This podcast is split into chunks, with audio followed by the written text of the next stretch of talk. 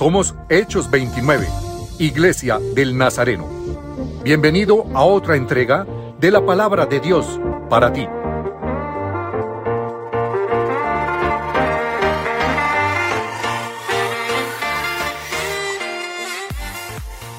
Bienvenidos a un nuevo episodio de esta serie que se llama Rumbo al Pentecostés y hoy vamos a tener nuestro tercer, nuestra tercera parte que se llama Esperar desespera. Y la, primera pregunta que, se ya, que vamos a hacer aquí abiertamente es, ¿cómo nos preparamos cuando tenemos un viaje? ¿Qué hacemos? ¿Listo? ¿Qué hacemos? Entonces, ¿quién estaba por ahí con el micrófono? Diego, a ver, adelante. Dependiendo del viaje, porque si es un viaje corto, a mí personalmente no me gusta hacer maleta como con mucha antelación. Pero si es un viaje largo, sí toca empezar a planear la ropa, el clima, el lugar, bueno, eh, dependiendo de eso es como yo lo hago. Ok, ¿alguien más? Una pregunta adicional, ¿cuál es la sensación? Vamos a hablar de sensaciones. ¿Cuál es la sensación que se tiene cuando se inicia un viaje? Allá, Payito Sandoval, gracias. ¿Cuál es la sensación que se tiene cuando se inicia un viaje? De felicidad. De felicidad. De libertad. De libertad. Del trabajo, Salir de del trabajo. rutina. Bueno, listo. ¿Alguien más? Aquí, Luis Fer y Clarita. Luis Fer y Clarita. Bueno, si es un viaje que mm, a un lugar que yo no conozco y que tengo muchas, eh, me da mucha ansia de, del viaje, horas antes que ni duermo. Ah, De verdad, me da tanta ansiedad que no puedo ni dormir. Entonces, eso me suele suceder cuando voy a un lugar desconocido. Bueno, listo. Eh, ¿Quién más? Clarita. Eh, pues yo últimamente eh, siempre oro mucho antes de emprender un viaje porque una amiga mía tuvo una experiencia tremenda con, con el papá que se le enfermó en el viaje. Entonces yo primero le pido mucho permiso a Dios y planeamos, digamos, los pasajes, eh, si necesita uno pasaporte, si necesita visa, eh, a dónde va a llegar, qué va a hacer, eh, cómo vamos a estar, todo eso. Si es un viaje largo, si es corto, pues eh, alistar la maletica e irnos. Pero de todas maneras, creo que es muy importante eh, cuando uno va como con la bendición de Dios así al viaje, es muy, a mí me da mucha seguridad. Ok. No- Normalmente uno también lo que hace es que mira el clima. ¿A qué clima voy? Clima caliente, clima frío, está lloviendo, no está lloviendo. Da susto a veces subirse a un, si es en avión, a un vuelo muy largo y decir qué va a pasar. Eh, una recomendación es estar listo, ¿no? Tener el testamento firmado. Eh, no, de verdad, voy a contar historias hoy un poquito, pero voy a comenzar con una. Eh, un momento, me acuerdo que Alex y Nati, Alex Campos y Nati iban a salir los dos solos, iban a dejar sus hijos acá, se iban a ir los dos solos, no me acuerdo de aniversario, para alguna parte del mundo, no me acuerdo cuál. Y ellos les entró faltando cinco días una ansiedad y dijeron, José, vamos a dejar un testamento y nos tocó ir a una, a escritura y hacer un testamento y dijeron, pues por si cualquier cosa pasa, dejamos un poder. Y yo, me, yo decía, "Ish, qué exageración, ¿no? No pasó nada, gracias a Dios. Fueron y regresaron. Pero obviamente cuando uno sale de un viaje, uno dice, uno sale y no sabe nada, ¿no? No sabe nada. Muy bien. ¿Alguien quería compartir, compart- compartir? Martica, ¿querías compartir algo? Me gusta llevar medicinas, porque de pronto si es lejos, donde no hay droguería cerca, todo para el dolor de cabeza, para la fiebre, todo ese tema no pueden faltar. Normalmente uno tiene que revisar cuánto dinero voy a llevar, cómo voy a pagar las cosas, a dónde voy a, a dónde voy a llegar, qué vamos a comer, qué planes vamos a hacer, los que nos gusta y somos como agentes de turismo frustrados.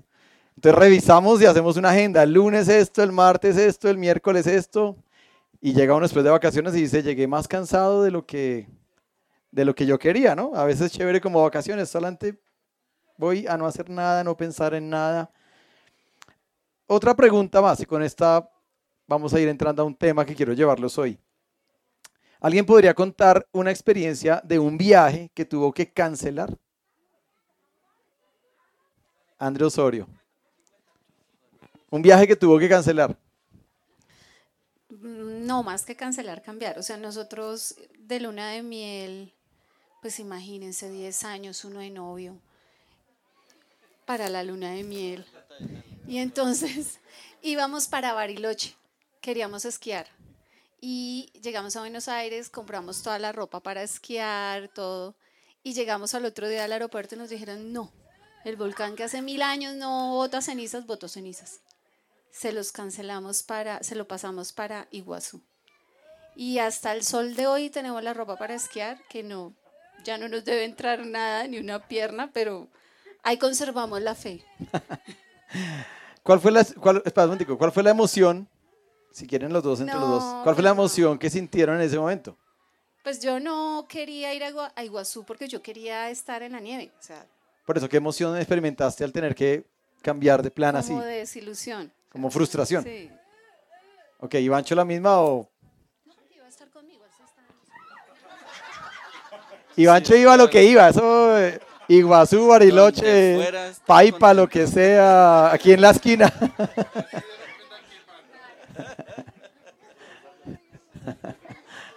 Bueno, muy bien.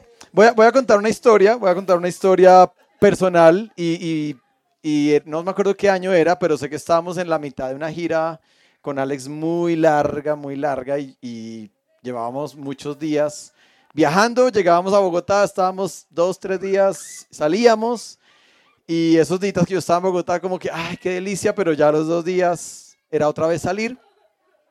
Y teníamos una gira en Estados Unidos entre Los Ángeles y México, en Tijuana, por ahí. Teníamos que cruzar la frontera, estábamos en Los Ángeles.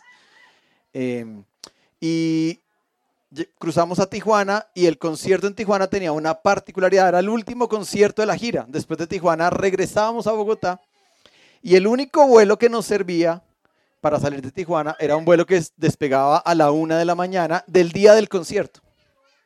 Del día del concierto. Entonces hicimos todo, yo hice toda la logística, revisé a qué horas comienza el show, no, aquí comienza a las 8 de la noche. Yo dije, bueno, Alex canta dos horas y media, diez y media. Eh, desconectamos todo lo que tenemos que desconectar, los instrumentos, el rack, las cosas, listo. Y organicé el transporte. Salimos al aeropuerto, tenemos que ir al aeropuerto once y media por tarde.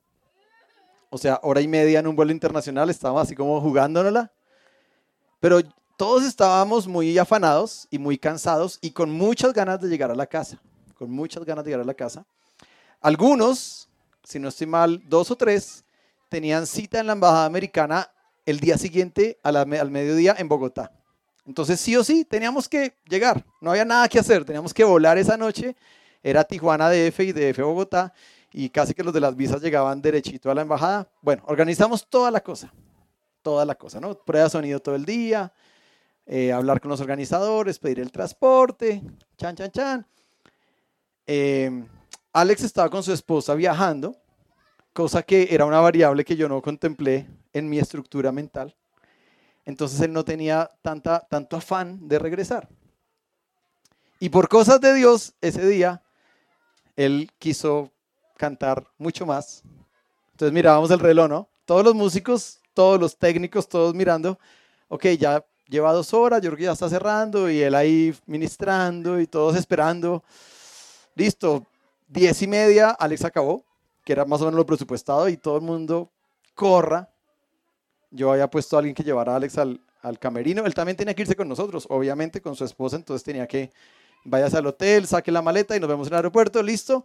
Todos aquí corriendo como locos, recogiendo todo como hormiguitas, listo.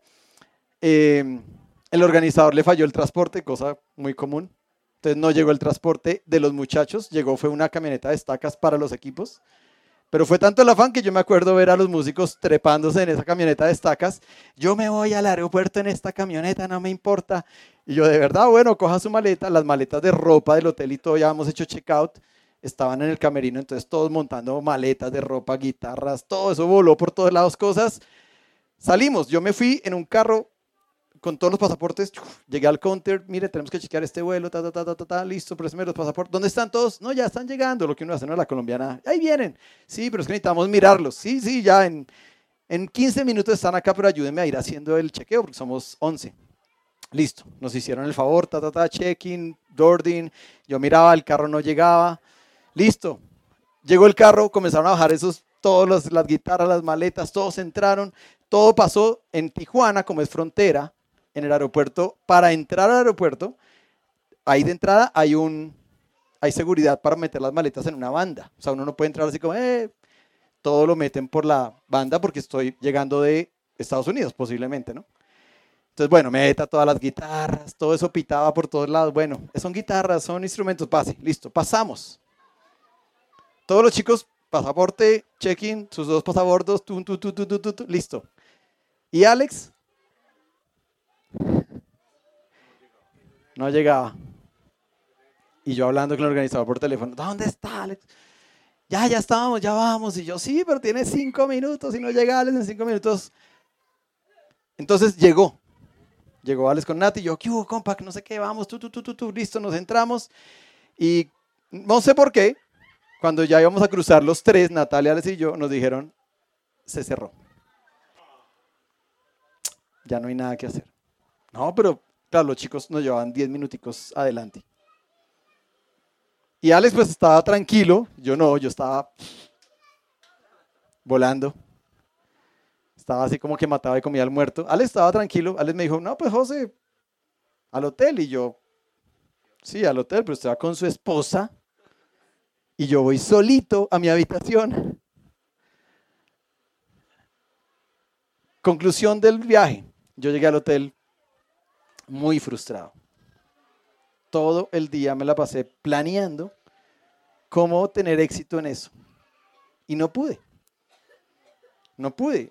Tenía rabia, yo me acuerdo que como que hasta que lloré, no sé si le pegué puños a las paredes del hotel. Alex me dijo, no, compa, pues mañana desayunamos. Tocaba esperar 24 horas para coger el mismo vuelo, pero del día siguiente. Entonces era otros dos días lejos de casa. Entonces sí sentí mucha frustración y tanto que hoy, pues lo tengo bien presente, ¿no? Hace ocho días que estaba aquí Javi me dijo, ah, pero usted no contó toda la verdad de lo que pasó en Perú, me le hubiera metido más emoción. Yo no, casi que lo llamo para que usted cuente, porque usted cuenta mejor las historias que yo. Esta historia también la vivió Javi conmigo y todos, yo me acuerdo, el vidrio y todos los muchachos mirándome así. Y yo no puede ser tan... Sí, o sea, yo corrí de primeras, organicé todo. mi mente se quedó esa noche diciendo, trabajé para otros. Otros disfrutaron a su esposa un día y medio más que yo. O a su casa, ¿no? Que era cansancio también, era cansancio. Ese día yo dije, uy, no. Muy, muy, muy frustrante. Ese día, creo que de los vuelos que, que me han cancelado, ha sido el más, más frustrante, ¿no? Es chévere cuando uno va con la esposa y le cancelan un vuelo y le dicen, perdón, está cancelado, pero le vamos a dar 300 dólares de bono a cada uno para que gasten el próximo año en los vuelos que quieran y ahora le vamos a mandar a un hotel a cinco estrellas con alimentación por las próximas ocho horas. Y uno si está con la esposa, uno dice, vámonos. Eso también lo he vivido con mi esposa. Pero en ese momento no, en ese momento yo estaba solito en Tijuana, una ciudad peligrosa, en un cuartico de un hotel, frustrado, histérico, no podía dormir. Al otro día les me dijo el desayuno, ¿qué más? ¿Cómo durmió José? Y yo, bien. Por dentro estaba, pero la procesión en vivo y en directo. Había trabajado para todos. Estamos estos días en medio de un viaje. Por eso traje a colación la historia y todo lo que yo quise recrear. Estamos en un viaje. ¿En cuál viaje? Muy bien. Rumbo al Pentecostés. ¿Listo? Es un viaje, eso es un camino, es un camino de vida. Es un camino que cada, cada persona vive, ¿no? Y todos ahorita dijeron, no, pues yo alisto la maleta, yo pongo los medicamentos, yo pongo, yo reservo, lo que sea, todo lo que hacen, ¿no? Hay un pasaje que me llama mucho la atención y no lo van a leer ustedes, lo voy a leer yo para explicarlo. Está en Lucas capítulo 10 y también está en Mateo capítulo 10, el mismo pasaje, solo que me encanta Lucas, porque Lucas es mucho más detallista. Mateo como que se iba por las ramas contando las historias, pero Lucas es muy, muy detallista. Y dice así Lucas capítulo 10, después de esto, el Señor, o sea Jesús, escogió a otros 72 discípulos. Entonces ahí uno dice, ay, Jesús no tenía solo 12. No. Lucas capítulo 10, la mitad del ministerio de Jesús, dice que escogió a otros 72 discípulos y los envió de dos en dos para que se llegaran antes que él a todos los pueblos y lugares donde él pensaba ir. O sea, Jesús tenía una avanzada, se llama eso en términos de concierto, logística, una avanzada. ¿sí? Entonces Jesús tenía una avanzada, imagínense, eran 12, pero él mandaba 72. Y los mandó de dos en dos. Mire, yo voy a ir, me imagino a Jesús, ¿no? Así un estratega tremendo. Yo voy a ir al pueblito tal, a Corazín, a Betsaída, ta, a Galilea. Y mandó de a dos en dos antes. Y dice así, les dijo, la cosecha es mucho, que es un pasaje muy conocido, ¿no?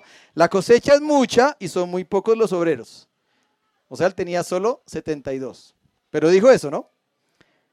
Por eso, pídanle al Señor de la cosecha que mande obreros a su campo.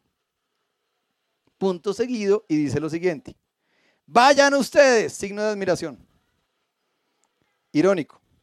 Jesús será, ahí le salió el temperamento de mi esposa. Un poquito como sarcasmo. Como que echan el chiste y usted dice, si fue chiste o me está echando un vainazo de verdad. Porque si fue chiste, pues ríase, pero no me eche el chiste, se quede serio, ¿no? Entonces Jesús dijo, pídanle al Señor de la cosecha que mande obreros porque es tremendo el trabajo. Vayan ustedes. ¿Se entiende? Listo. Dijo, vayan ustedes. Pero fíjense que los envío como corderos en medio de lobos. Y aquí rompe el esquema. Yo creo que Vivi Cárdenas no hubiera podido estar en este capítulo porque dice lo siguiente. Vivi, vete. Y dice, no lleven dinero, ni bolsa, ni zapatos, ni se detengan a saludar a nadie. O sea, decía, váyanse con lo que tiene. Con Manu, no, ni siquiera. Manu se va con el equipo de los hombres, Vivi se va con el equipo de las mujeres. Yo me pongo a pensar en eso y por eso los hice pensar. Cuando uno planea un viaje, uno dice, bueno, maleta, ¿cuánto, cuánto pesa esta maleta? Los que somos bien estrictos con eso, los que no. Pero Jesús dijo, no lleven nada. Y dice así. Ahora, puse ahí una nota, ¿no? No lleven nada para mí es la kenosis, de nuevo. ¿Se acuerda la palabrita griega, no? La kenosis es el vaciamiento. Lo que Jesús está diciendo es, tiene que hacer una misión, no lleven nada. O sea, suéltese, desapéguese de todo. Usted no necesita de nada para hacer la misión de Dios. Entonces dice, cuando lleguen a una casa, primero saluden y digan, paz a esta casa, shalom, en, en, en hebreo, ¿no? Paz a esta casa. Si allí hay alguien digno de paz, lo recibirá. Pero si no, la bendición no se cumplirá. O sea, las bendiciones son condicionadas. Yo puedo ser un pastor en la iglesia, llegar a una casa y decir, bendigo esta casa. Pero lo que dice Jesús es que si la persona no recibe la bendición, la bendición no queda. Bueno, seguimos. Quédense en la misma casa coman y beban lo que allí les den. ¿Mm? ¿Qué nos van a dar? Si a mí me dan cordero, me matan. No me gusta. Pescadito, pero sin ojo, y que no le vea ni las aletas ni la cola, en filete, así como tipo tilapia panadita, de pronto. Que me lo disfrute, no me lo disfruto, no me gusta. Tampoco, el salmón tampoco. Eh, me disfruto más el chigüiro, la verdad. El cuy me lo disfruto más que el pescado. O sea, no podría ser judío. Algo dentro de mí Dios tiene que cambiar. Señor, transforma este corazón. Cuando lleguen, dice, reciban lo que les da, porque dice acá, porque el trabajador tiene derecho a su salario. No anden de casa en casa. Cuando lleguen a un pueblo y lo reciban bien, coman lo que les sirvan. Sanen a los enfermos y díganles, y ahí es donde también quiero hacer un énfasis, díganles con negrilla, el reino de Dios ya está cerca a ustedes. Eso ya lo expliqué, ¿no? Hace unos meses atrás. El reino de Dios se acercó cuando Jesús vino, pero se implantó cuando Jesús murió. A medias, ¿no? Pero se va a implantar totalmente cuando regrese. Cuando regrese ya no hay opción de que alguien diga, ah, no, yo no quiero, yo no te quiero a ti como Señor. Dice que toda rodilla se doblará. Bueno, entonces dice, el reino de Dios ya está cerca de ustedes. Entonces, ¿cuál era el mensaje que Jesús mandó en su avanzada? ¿Qué tenían que predicar? Todos, uy, no, me toca predicar, ¿qué voy a hacer? ¿De dónde saco los cuatro puntos? No. Ellos solamente llegaban a una casa y decían, hey, Alcides y Mafe, gracias por recibirme. Les tengo una noticia, el reino de Dios ya está cerca. Y al día siguiente llegaba Jesús. Llegué. ¿Quién era el reino de Dios? ¿Dónde quería entrar? A la casa, pero después la casa se vuelve nosotros, ¿verdad?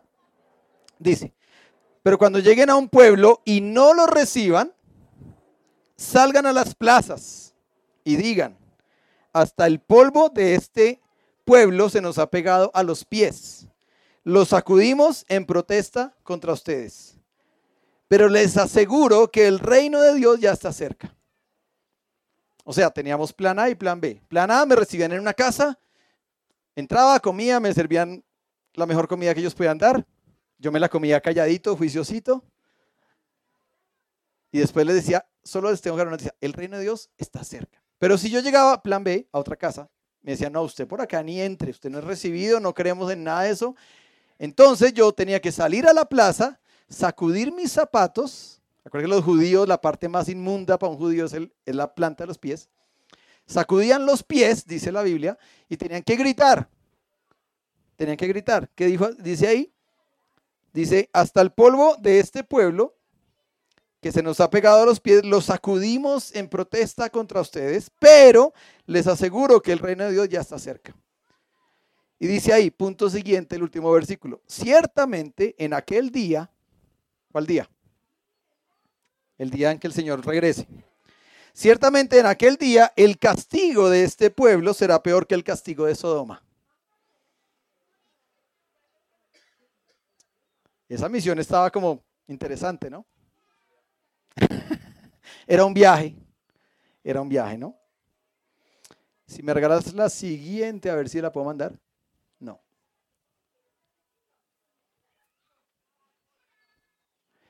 Muy bien, esta, perdón, no puse esa imagen ya que la quemamos. Siguiente. Muy bien. Camino al Pentecostés.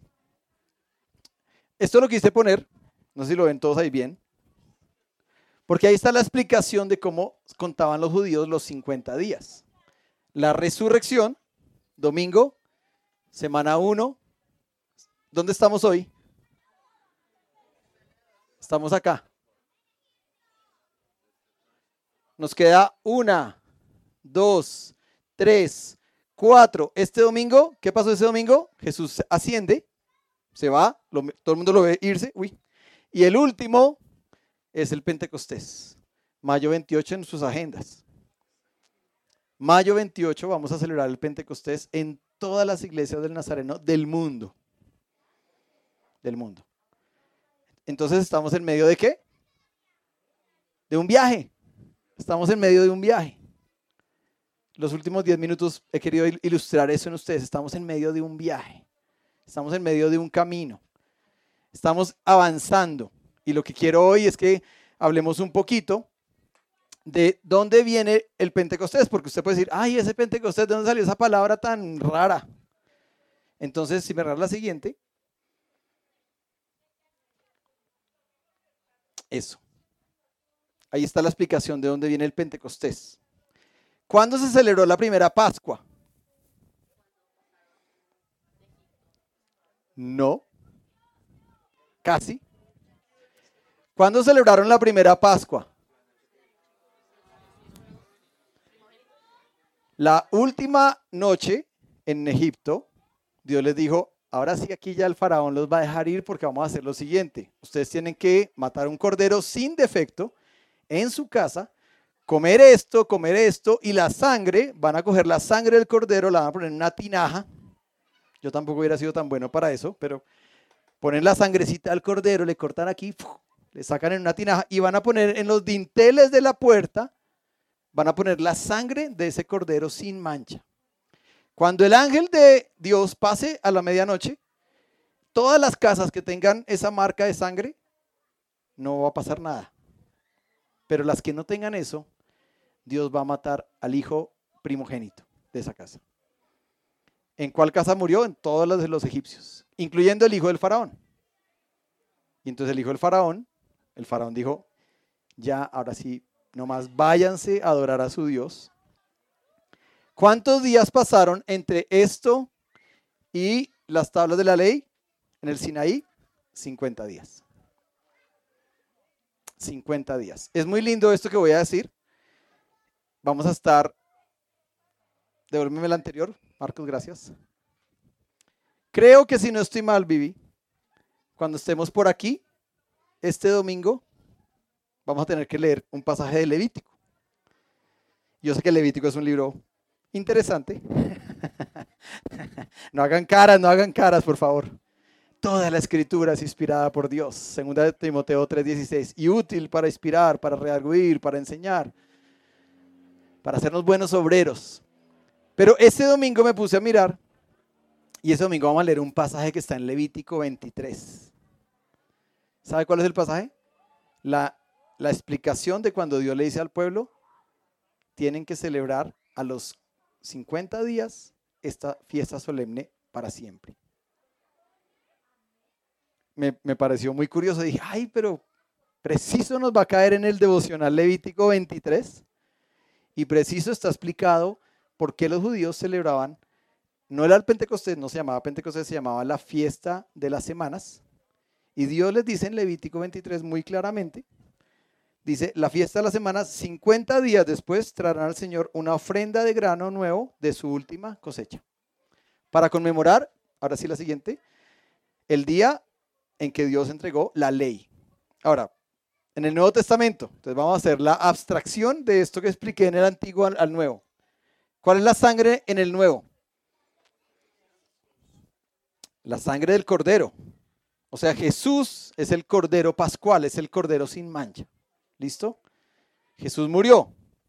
Celebramos el domingo de resurrección. Pasan 50 días y llegó el Espíritu Santo. Y los judíos le pusieron el Pentecostés. ¿Qué? ¿Ven la similitud? No sé si me estoy haciendo entender. ¿Ven la similitud? Lo que quiero es que entiendan la similitud para que ustedes digan, ¿y por qué eso? ¿Y por qué lo otro? No entiendo. ¿Y por qué le llaman Pentecostés? Bueno, Pentecostés no se llamaba Pentecostés, se llamaba la fiesta de las semanas. Ahora, si yo quiero pensar en Dios y en la mente de Dios, que es muy difícil que yo me meta en esa mente, yo podría decir, ¿qué estaban haciendo los discípulos judíos el día en que estaban celebrando la fiesta de las semanas? Estaban reunidos Estaban celebrando una fiesta judía que era sagrada porque estaba en Levítico, que eran 50 días después de la Pascua. Acuérdense que Jesús celebró la Pascua con sus discípulos el día que celebró la cena. O sea que ahí da exactico los 50 días. O sea que yo podría pensar que Dios, si tenía un calendario, y dijo, voy a aprovechar que van a tener una celebración especial con la fiesta de las semanas que viene desde Levítico, que yo se las dejé hace tres mil años, y ese día les voy a enviar al Espíritu Santo como algo símil, ¿no? Como algo igualito. ¿Se entiende lo que estoy diciendo? Ok, listo. Cuando comenzó Hechos 29, y vamos a tomarnos unas semanas, cuando comenzó Hechos 29, el primer sermón es parecido al sermón de hoy. ¿Por qué nos llamamos Hechos 29? Por dos razones. Una, por el libro de Hechos. ¿Sí? Es decir, en el libro de Hechos está narrada la primera iglesia y todo lo que pasó. Y dos, porque queremos ser una iglesia de acciones. De acción, no una iglesia de intención. Es diferente, ¿no?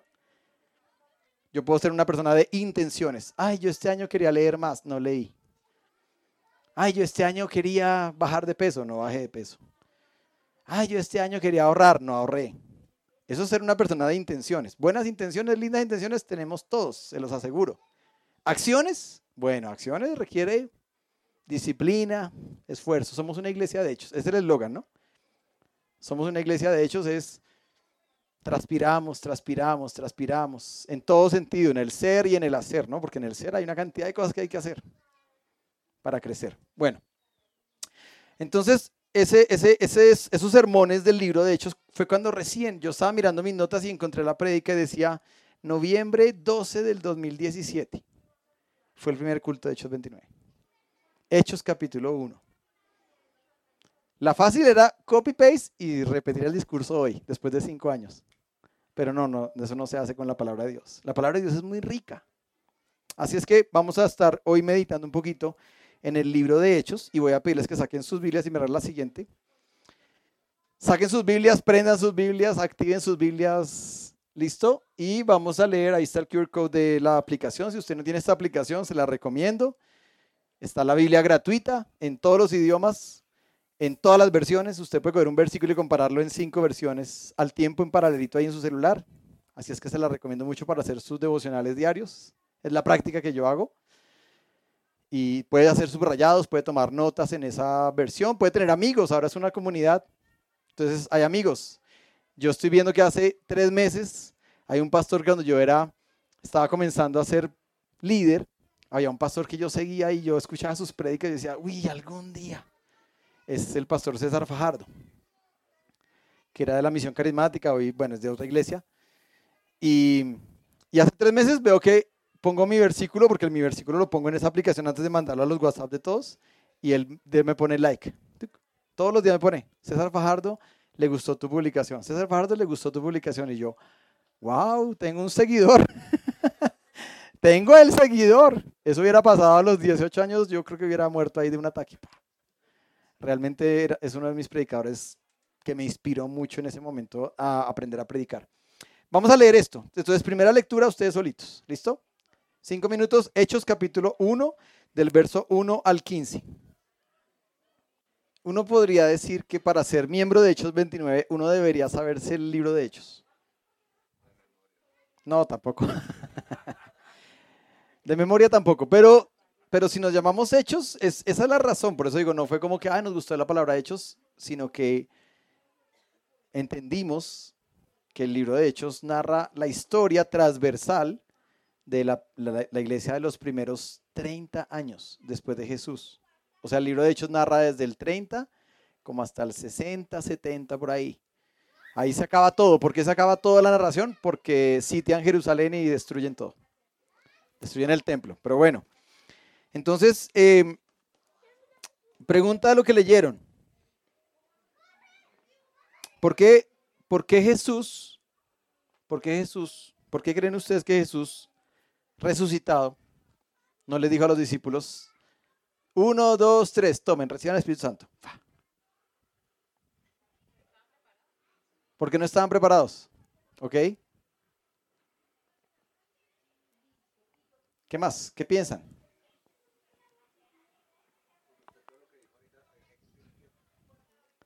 Tal vez había una agenda, tal vez había una agenda de Dios. Que hoy es fácil porque hoy hacemos la lectura de corrido y, ah, pero eran 10 días después de Jesús. Pero en esa época no se sabe, Mafi. Jesús no se había ido. Y él había dicho, cuando yo me vaya, les enviaré al consolador. Listo, entonces Jesús subió al cielo y a los 30 minutos recibieron el Espíritu Santo. Tenían que estar listos. eh, Pau, eh, para allá atrás. A ver, mi querido filósofo Camilo. Perdón que le diga filósofo, pero me gustan mucho los devocionales de Camilo cuando me los comparte. De verdad que sí, lo, quiero aprovechar para decir la cuña y es que me bendice mucho porque escribes de una manera que yo digo, este hombre lo mandamos al seminario teológico y en un año o dos años es un predicador impresionante. A ver, Camilo. Pues yo creo que para que coincidieran también las fechas. Había una casualidad, no puede que eran los 50 días después de que salieron de Egipto, entonces también para que fuera un poco más teológico y coincidiera más con la escritura. O sea, Dios dijo, vamos a hacer que eso cuadre porque cuadre. Dios se sintió así amarrado y dijo, no, eso toca, toca esperar porque yo quisiera, pero... ¿Sí? Bueno, no, está bien, yo lo estoy haciendo pensar, lo estoy haciendo pensar, ¿por qué? Porque yo creo que hoy, en el mundo de hoy, 2023, vivimos un mundo de cultura instantánea. Hoy todo lo queremos instantáneo. Uno dice, por ejemplo, voy a pagar el servicio médico en un sitio donde me atiendan qué? Rápido. No, ir a una clínica y esperar cuatro horas para que me hagan el triage, no. O uno también que busca, no, que sea de servicio a domicilio, o que yo pueda llamar directo al especialista y una cantidad de cosas. Es una cultura. Estoy poniendo un ejemplo médico, ¿no? Perdón, ahí con el, si hay alguno por ahí del área de, de medicina. Sí, ya sé que aquí hay una que está preparándose. Pero, pero piensa en cualquier cosa. Uno va a un restaurante a pedir comida y uno, y uno muchas veces no va a cierto restaurante, ¿por qué? Uno dice, uy, domingo, día de la madre, una y media de la tarde, no puede, no, no, gracias. Prefiero comerme un pollito asado en la casa que irme a hacer fila dos horas en un lugar para poder comer. Piensen más cosas. Todos los ejemplos que usted quiera. Hoy la televisión, ¿cómo es, no? Antes uno tenía que poner el canal y mirar la revistica. Uy, a las 5 de la tarde van a dar este programa y era la una. Entonces, espérese cuatro horas. Espérese cuatro horas a que llegue el programa y ojalá que a esa hora por eso no se vaya la luz, ni pase nada con la antena del televisor, ni nada. ¿Verdad? Estamos hablando de los de la generación de la guayaba hacia atrás. ¿Verdad? y decía, continuará ocho días y uno estaba en ocho días ahí, no puede ser. Levante la mano a los que no les gusta ver series que están inconclusas. Sí, yo también. Uno dice, no, yo mejor voy a esperar que estén todas las temporadas publicadas y ahí sí arranco. ¿Por qué? Por la cultura. Estamos en una cultura de lo instantáneo, lo rápido, lo veloz, lo que está a un clic, lo que yo puedo resolver ya. Y todo el mercado y todas las empresas saben eso y giran alrededor de dar la mejor experiencia al consumidor por eso. Por eso la prédica de hoy se llama Esperar desespera. Esperar desespera. Entonces, vuelvo a preguntar, ¿por qué cree que Jesús les dijo, esperen? Dale, Luis Fer.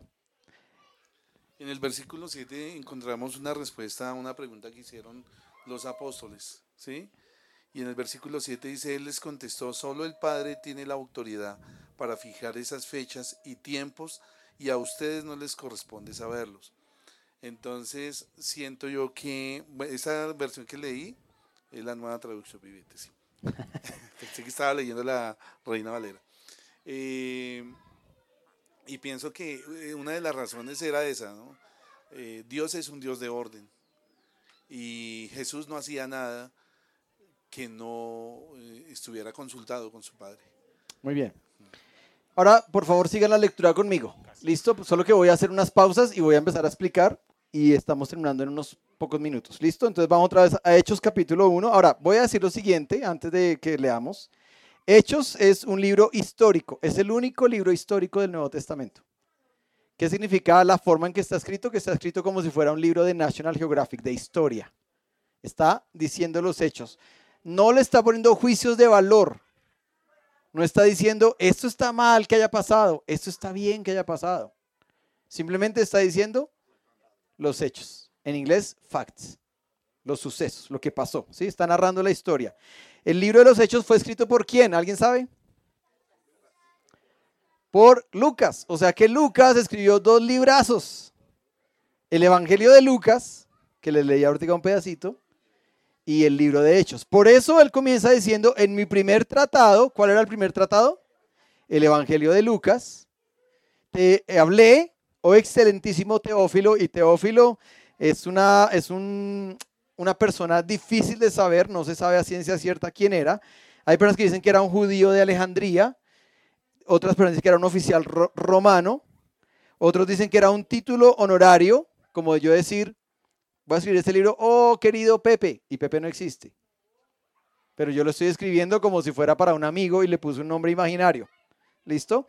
Un sacerdote judío, hijo de Anás, cuñado de Caifás, el que arrestó a Jesús y lo mandó a la muerte. Tito Flavio Sabino, hermano mayor de un emperador romano. Un abogado que estuvo cerca de Pablo en la cárcel de Roma o alguno de los anteriores.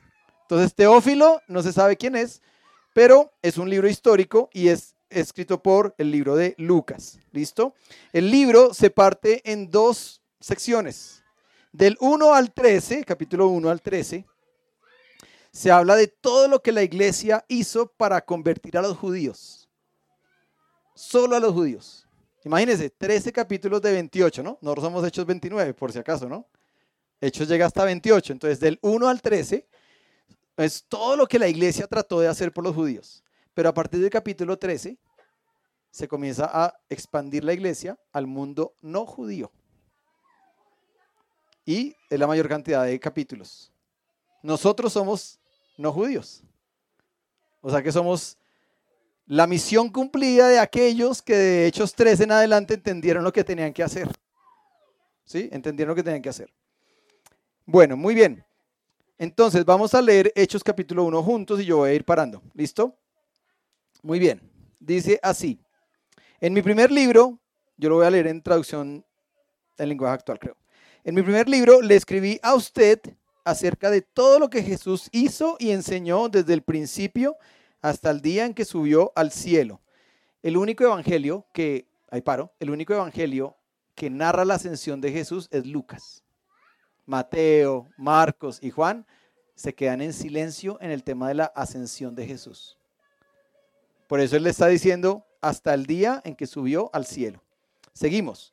Jesús murió en una cruz, pero resucitó y luego se apareció a los apóstoles que había elegido. ¿Durante cuánto? 40 días. Ahí está el calendario que les mostré, ¿no? 40 días la ascensión, 10 días más el Pentecostés, son 50. Durante 40 días les demostró que realmente estaba vivo y siguió hablándoles de qué?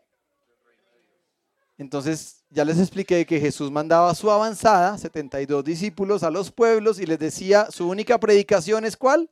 El reino de Dios está cerca, el reino de Dios está cerca.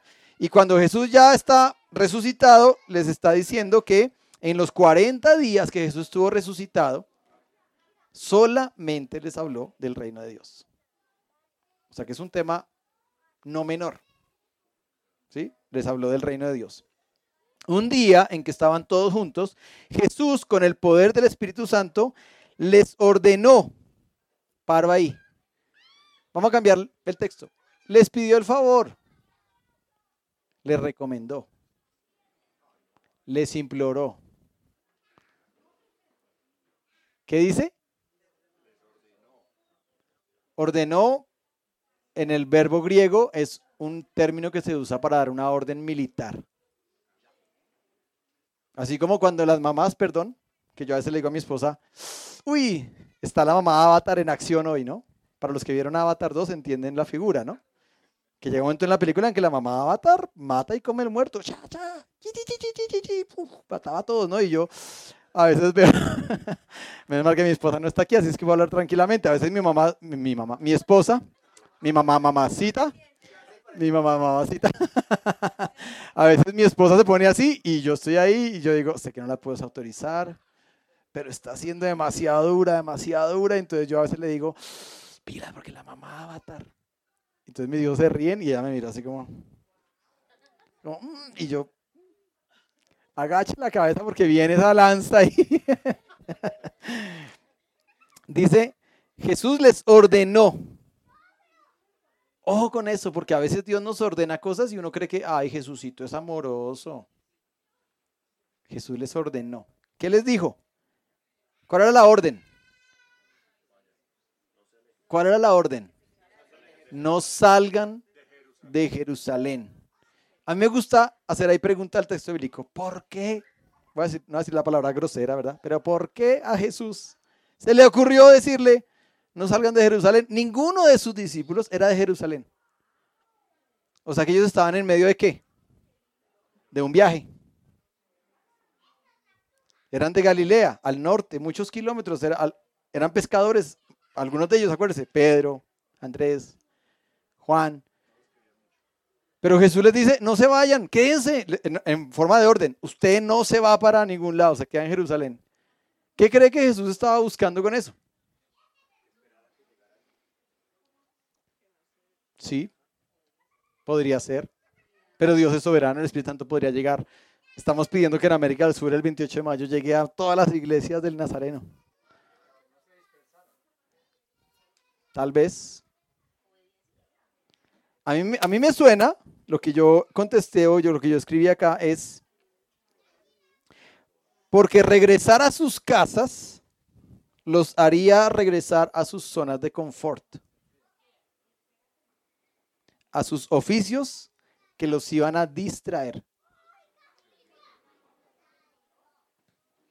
Los discípulos, escribí yo ahí, jamás volvieron a sus casas. Algunos murieron. Y el libro de Hechos lo relata. Jacobo fue el primero. Una espada. Creo que fue Hechos capítulo 6 por ahí. Pero Jesús les dio una orden. No se vayan de Jerusalén. Ahí lo que uno lo que a mí me pone a pensar es la obediencia, ¿no? Que ya Jesús se fue, entonces, ay, no, ya se fue.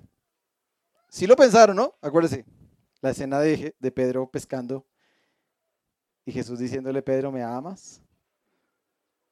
¿Por qué volviste a pescar, Pedro? Si tú ya no eres un pescador de pescados. Exacto, no lo tenían. Pero Jesús les dice, les ordena, ¿no? Y les dice, quédense en Jerusalén. Y luego el punto seguido, y es ahí donde realmente está el corazón de este mensaje, dice, esperen aquí. Y por eso yo le puse, esperar. Porque hoy es fácil, ah, pero eran 10 días, hoy lo sabemos. Pero en ese momento, esperen aquí.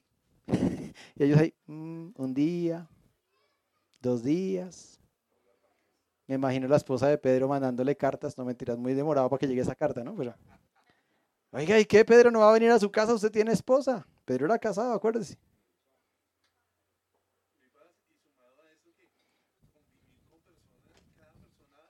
Era un mundo. Y ya no estaba Jesús, el pacificador. Estaban ahí dándose bonches.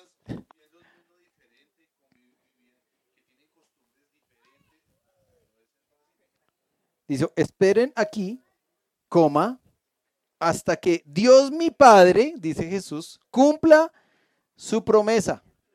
Y ahí puse otra anotación así gigante para mi corazón. A veces no vemos las promesas de Dios cumplidas en nuestras vidas porque nos falta el pelo para el centavo, el peso para el centavo. No sé si me entiende la expresión. Jesús dijo, esperen aquí. ¿Listo? Está hablando como firme y dice, hasta que Dios mi Padre cumpla su promesa. ¿Qué quiere decir eso? Que muchas veces yo tengo que quedarme quieto porque Dios me dice, espera mi promesa. ¿Cuándo? Y entonces uno a veces dice, no, Dios no cumplió, venga, yo hago con mis fuerzas todo. Y Dios dice, ah, bueno, con tus fuerzas, bueno. Les voy a dar un ejemplo bien concreto. Hoy hace dos meses, yo estaba molesto porque nos sacaron del otro sitio donde estábamos. Por la forma en que nos sacaron, no porque nos sacaron, por la forma. Yo siempre me imaginé y dije, no, pues llevamos cinco años, cinco años pagando mensualmente. Eh, en, la pandemia los economos de Hechos 29 dijimos, ayudemos al Señor, aunque no, aunque no deberíamos ayudarle, paguémosle meses para, para que sobreviva de algo, porque pues el Señor se quedó también así. Y de un momento a otro dijo, ya no pueden seguir. Yo, ¿cuándo? Desde la otra semana.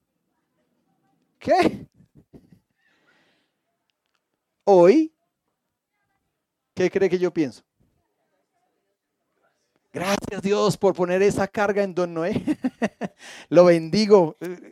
Agradezco a Dios por su vida, por habernos sacado así como perros, como pa, váyanse ya mismo, no los quiero ni ver. Así yo a veces digo, de pronto, si él hubiera sido como, no, bueno, les vamos a dar seis meses y vamos a ir haciendo una transición, de pronto estaríamos en otro, en otro momento.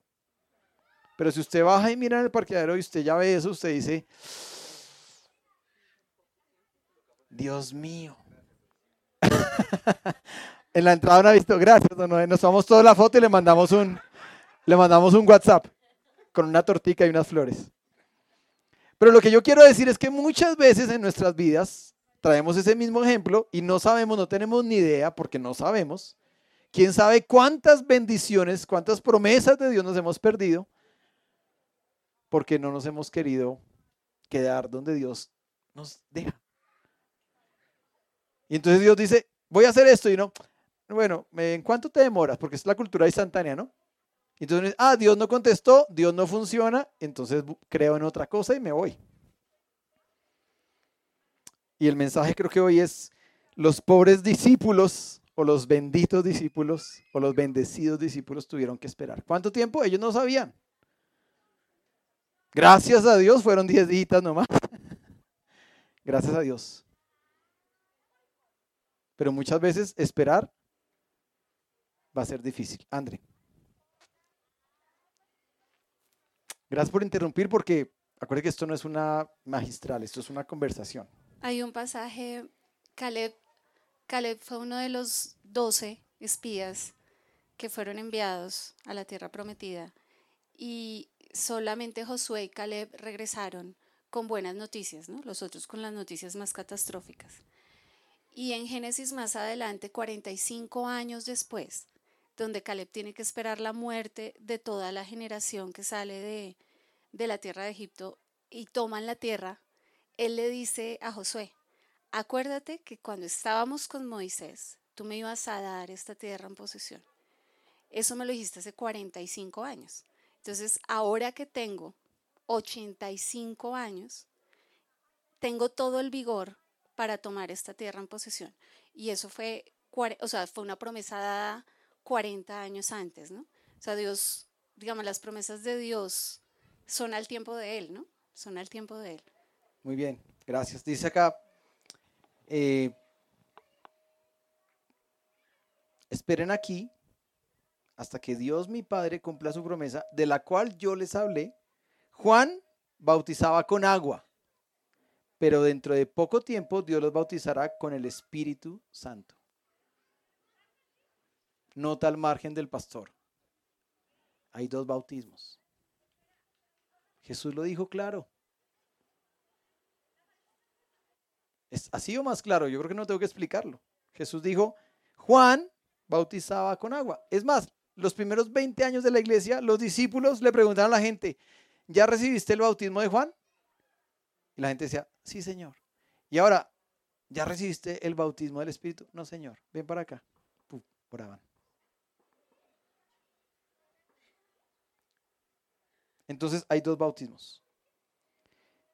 Versículo 6. Cierto día en que estaban reunidos los apóstoles le preguntaron a Jesús. Acuérdense que fueron 40 días compartiendo con Jesús resucitado. Eso debe ser una experiencia espectacular, ¿no? Ya no era el Jesús hombre, era el Jesús Dios.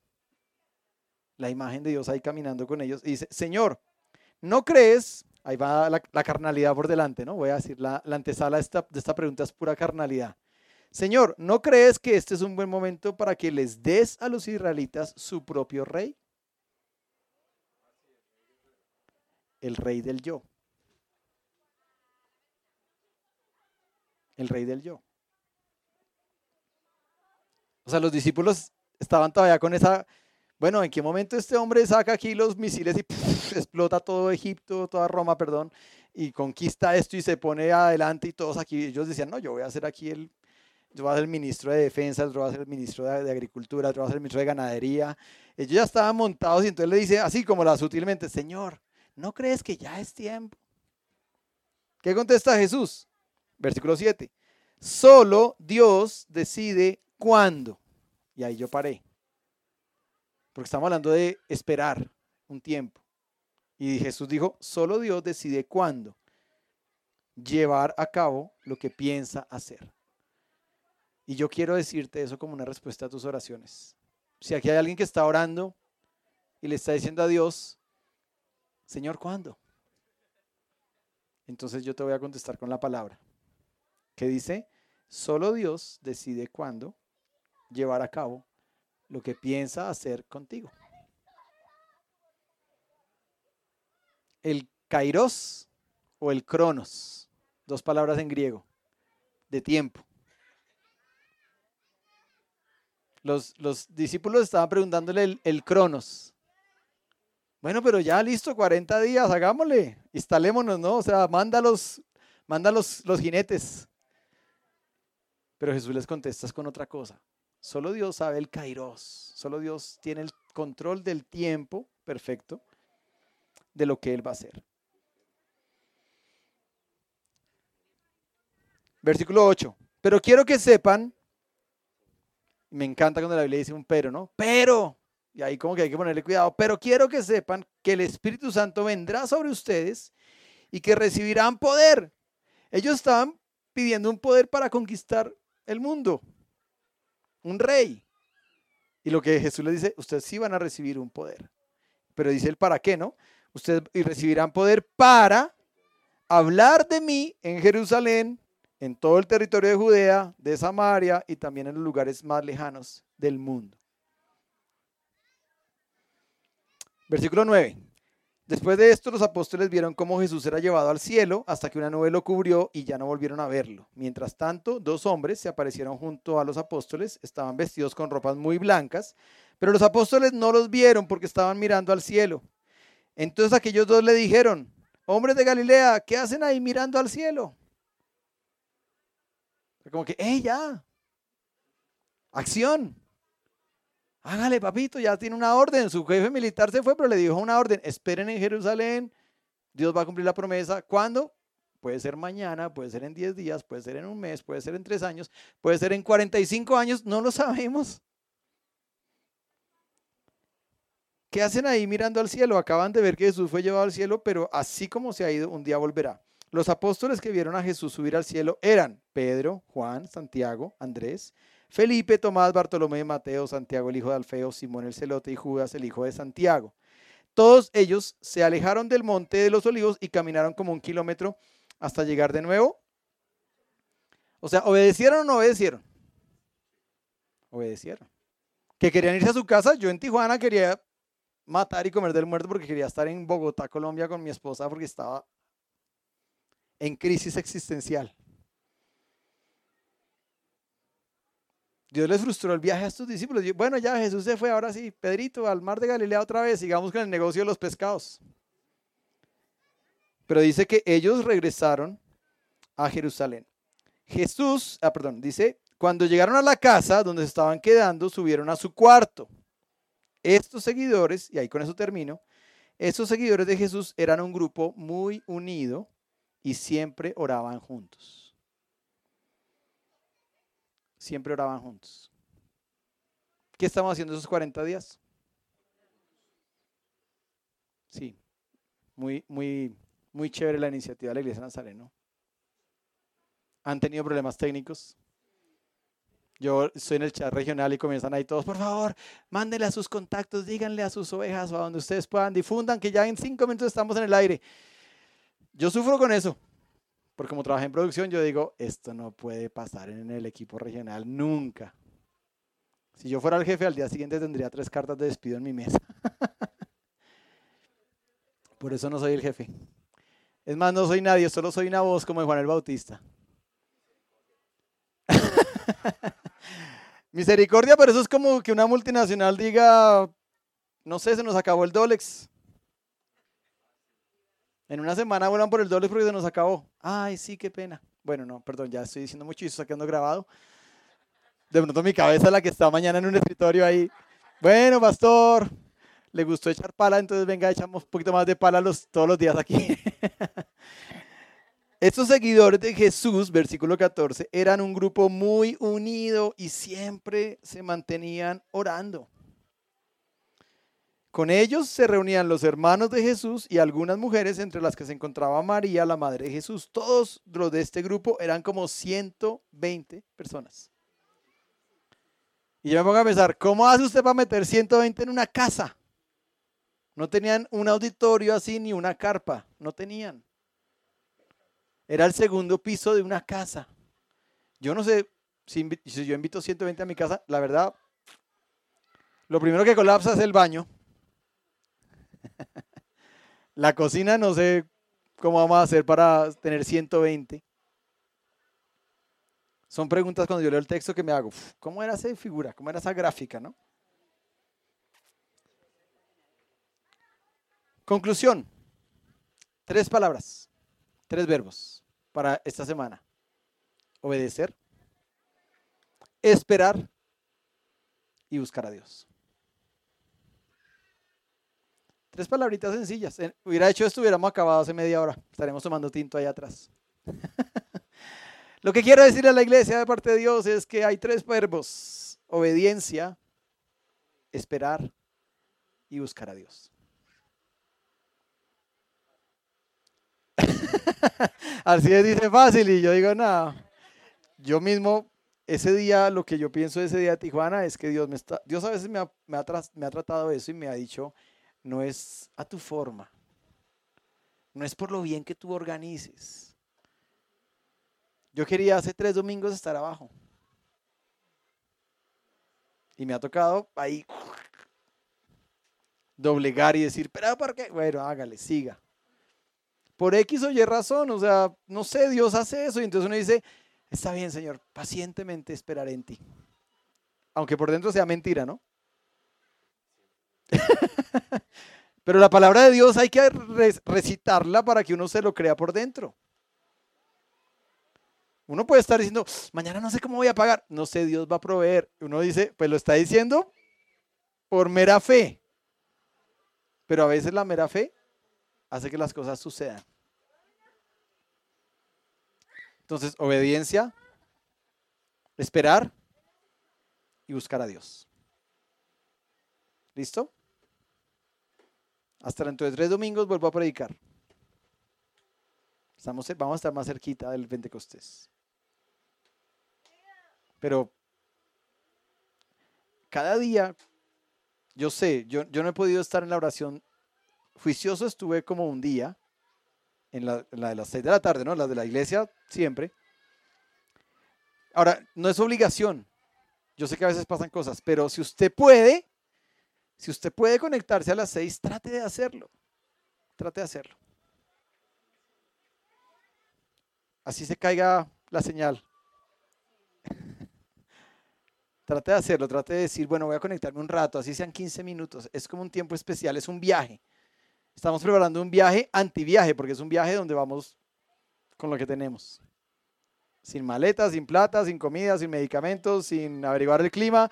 Solamente nos subimos al viaje. Bueno, señora, donde tú nos lleves. Mi oración como pastor es que en estos 40 días pasen cosas con ustedes. O, o el 28 de mayo, o durante el camino hasta el 28 de mayo que Dios los toque, nos llene, nos avive. Tengo las cifras en ranking del país que más conexiones ha tenido en los 40 días. Todos los días me mandan ese, ponen esos reportes ahí, la métrica, ¿no? Que llaman los ingenieros. Adivine cuál es el país de Sudamérica que está en el número uno. Colombia. Pero como yo soy así como sapito, entonces yo pongo piedritas en los del equipo regional. Yo digo, muy chévere la estadística, pero agréguenle otra columnita al lado. Pónganle cuántas conexiones y cuántas iglesias del Nazareno hay en el país. Porque Perú tiene mil iglesias y Colombia tiene cien.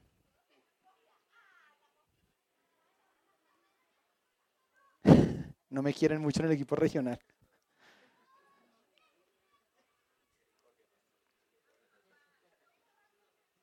Sí. Vamos a orar. Cierra sus ojos. Señor, te damos gracias por tu palabra. Te damos gracias por tu amor. Te damos gracias por tu presencia, Señor. Estamos en este viaje, Señor. Queremos que este viaje no se frustre, no se cancele. Que no abortemos este viaje, Señor. Te pedimos, Espíritu Santo, ven. Ven durante estos días. Ven en el momento en que tú lo tengas estipulado para cada persona. Ven. Te pedimos, Espíritu Santo, llena, erradica, santifica, purifica el corazón, la mente, las emociones, todo nuestro ser, nuestro cuerpo. Trabaja en nosotros, Señor.